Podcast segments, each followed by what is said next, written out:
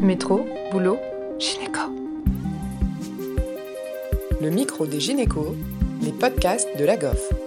Bonjour à toutes et à tous et bienvenue sur le podcast du micro des gynécos. Aujourd'hui, nous vous proposons un épisode sur les séquelles psychotraumatiques des violences sexuelles avec le docteur Richard Matisse et Océane. Ce podcast a été enregistré en direct lors du congrès Infogine dans le studio de la 19 Agency. Bonjour docteur Matisse, merci d'avoir euh, accepté de participer à notre podcast aujourd'hui. Docteur Matisse, président de Gynécologie sans frontières et praticien hospitalier à Armentières, on souhaitait aujourd'hui euh, vous interroger autour des sur le sujet des violences. Vous m'avez parlé de, de conséquences euh, de, en termes de maladies chroniques, du psychotraumatisme qui peut être lié aux, aux violences. Est-ce que vous voulez bien nous, nous expliquer un petit peu de quoi il s'agit? Oui, tout à fait. Bonjour. Et euh, c'est un thème sur lequel on travaille pas mal en ce moment. Effectivement, les femmes qui ont été victimes de violences sont psychotraumatisées pour la plupart. Et les psychotraumatismes, on a constaté depuis 98 euh, euh, l'étude de Feliti que les personnes psychotraumatisées avaient des pathologies chroniques plus fréquemment, comme le diabète, l'insuffisance cardiaque, le cancer et d'autres maladies aussi de système, maladies chroniques. Donc, euh, on s'est rendu compte que ces pathologies pouvaient être traitées si euh, la patiente de violence de psychotrauma était traitée sur cet axe-là. Donc, ça a un intérêt de, de, prendre en charge quand on a une pathologie chronique, de poser la question de savoir si elle a été victime ou pas de, de violence dans sa, dans sa vie ou actuellement. Et si c'est le cas, euh, de penser, de, de, faire passer ce message que de traiter les conséquences du psychotrauma vont traiter en partie la pathologie chronique qu'elle a. Et c'est assez extraordinaire. Et on peut se demander pourquoi. Donc, euh, vous me demandez pourquoi. et donc, il y a deux, deux, raisons. En fait, les, les gens qui subissent euh, le, des psychotraumas répétés comme ça, comme les violences conjugales, eh ben, ils ont une baisse de l'immunité. On pourrait attribuer ça à une baisse de l'immunité. L'idée de croire que donner une claque, ça renforce les gens. Quand on dit oh, je donne une bonne baffe, ça va te, ça va te rendre plus, plus, résistant, c'est faux. Plus vous frappez quelqu'un, que ce soit physiquement ou verbalement, psychologiquement, plus vous l'affaiblissez. D'ailleurs, il suffit de voir un match de boxe, la personne qui prend le plus de coups est en général la plus faible.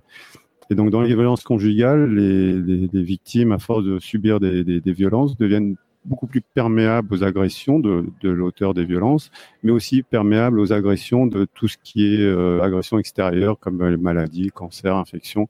Et donc, il y a une espèce de baisse de l'immunité. Et donc, ces pathologies surviennent plus facilement. Donc, ça, c'est une des premières causes. Et une autre cause extraordinaire, les modifications du génome. Donc on sait que notre code génétique peut être modifié avec notre environnement. Il suffit d'aller vivre à 3000 mètres d'altitude et nos gènes vont s'adapter. C'est ce qu'on appelle l'épigénétique. Et les personnes qui ont subi des psychotraumas ont aussi des modifications génétiques de leur ADN et qui vont des fois favoriser la survenue plus facilement de maladies inflammatoires, de choses comme ça, qui vont aussi avec la baisse de l'immunité. Et ce qu'il y a d'étonnant encore, c'est que ce code génétique modifié, il est transmissible à sa descendance. C'est-à-dire qu'une personne euh, qui présente tous les stigmates d'une personne qui a été psychotraumatisée, mais qui n'a dans ses antécédents aucun psychotraumatisme, eh ben, il suffit de voir si ses ascendants n'ont pas vécu euh, des périodes très traumatisantes et ont transmis donc euh, ce gène à leur descendance. Donc, dépister les personnes victimes de violences, ça a un intérêt pour elles déjà pour traiter leurs pathologies chroniques qui sont secondaires et aussi pour euh, préserver la descendance éventuelle par modification épigénétique. De la programmation fétale autour de, des violences. C'est la même étude que celle que vous avez citée, par exemple? Alors, l'étude de Feliti, ça, ça, montre que le psychotrauma, plus on en a, plus on, on va développer de pathologies chroniques après, se poser la question de savoir si les, femmes victimes de violences conjugales sont psychotraumatisées, la réponse est oui. Bon, là, je peux pas vous détailler, mais c'est oui, elles sont psychotraumatisées, elles subissent des stress post-traumatiques.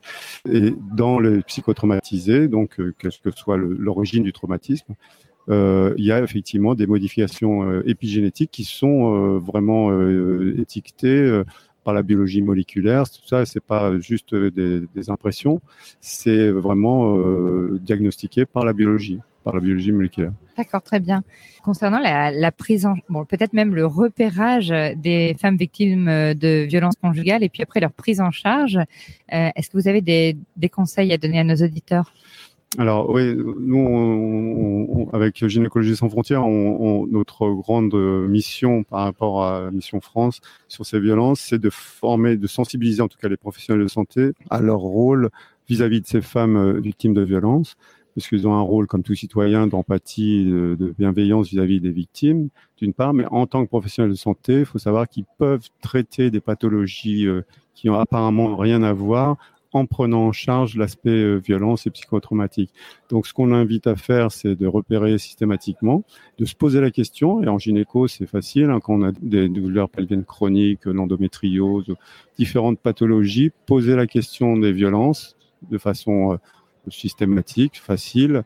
Il n'y a pas de honte à avoir et vous allez voir que souvent la réponse est oui et dire à la patiente et en être convaincu soi-même qu'en prenant cette partie des violences en charge et du, retentissement psychotraumatique, eh ben, on va traiter aussi les pathologies. Et ça peut paraître extraordinaire, mais moi, j'ai fait l'expérience, passer d'une incontinence après avoir posé la question à une femme qui n'avait plus d'incontinence.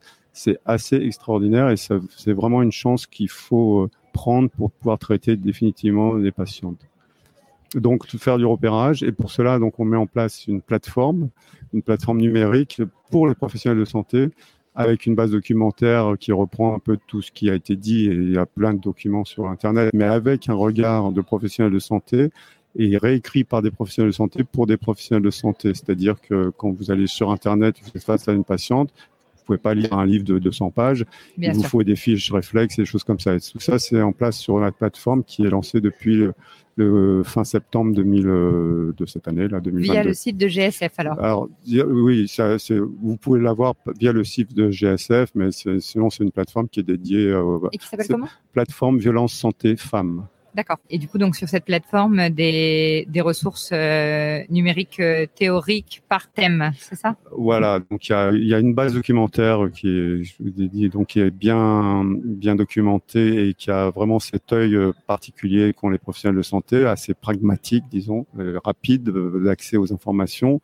Et il y a aussi un annuaire géolocalisé pour toutes les, les professionnels qui souhaitent apparaître sur ce, cet annuaire et dessus, il y a tous les acteurs. Parce que la démarche, une fois qu'on a repéré une patiente, c'est, ce sont des choses assez simples. Il suffit simplement de la laisser parler, de, de, de lui dire qu'on, qu'on la croit, et après d'essayer de, l'orienter. Il ne s'agit pas de la prendre en charge tout seul, mais de l'orienter vers les structures. Et dans cet annuaire, il y a toutes les structures où on peut orienter les, les patientes de façon efficace. Les structures associatives ou? Alors, il y a tout. Il y a, le but, c'est qu'il ne soit pas exhaustif, justement il y a beaucoup d'annuaires qui sont créés. Hein. Donc, euh, nous, on veut que l'annuaire, chaque adresse corresponde à quelqu'un qui est vraiment impliqué. Parce que des fois, on, moi, je vois passer des flyers où dans ma région, il y a le numéro du standard de l'hôpital. Parce que dans, dans mon hôpital, on s'occupe un peu des violences. Donc, ils ont mis le numéro du standard. Il est hors de question pour une femme victime de violence de téléphoner, tomber sur le standard. Donc, nous, ce qu'on veut, c'est que chaque numéro, peut-être qu'il n'y aura pas beaucoup de numéros, mais un numéro est, présent ou un moyen d'accès, il soit fonctionnel avec euh, alors soit des psychologues, soit des policiers, euh, soit des avocats, soit des associations. les associations en général elles sont là pour ça, donc euh, c'est toujours fonctionnel. Mais je parle de tous les autres acteurs qui sont pas forcément dans le milieu associatif de prise en charge des victimes. D'accord, et ben c'est intéressant. On est content du coup de diffuser l'information au sujet de cette plateforme. Merci beaucoup, Monsieur Matisse. Ben, merci, Otiane. Merci à tous de nous avoir écoutés aujourd'hui. Rendez-vous la semaine prochaine pour un nouvel épisode. Vous retrouverez toutes les ressources et références de ce podcast dans la description et surtout, n'hésitez pas à vous abonner à la chaîne, à lui accorder 5 étoiles, voire même à en parler autour de vous. Métro, boulot, gynéco.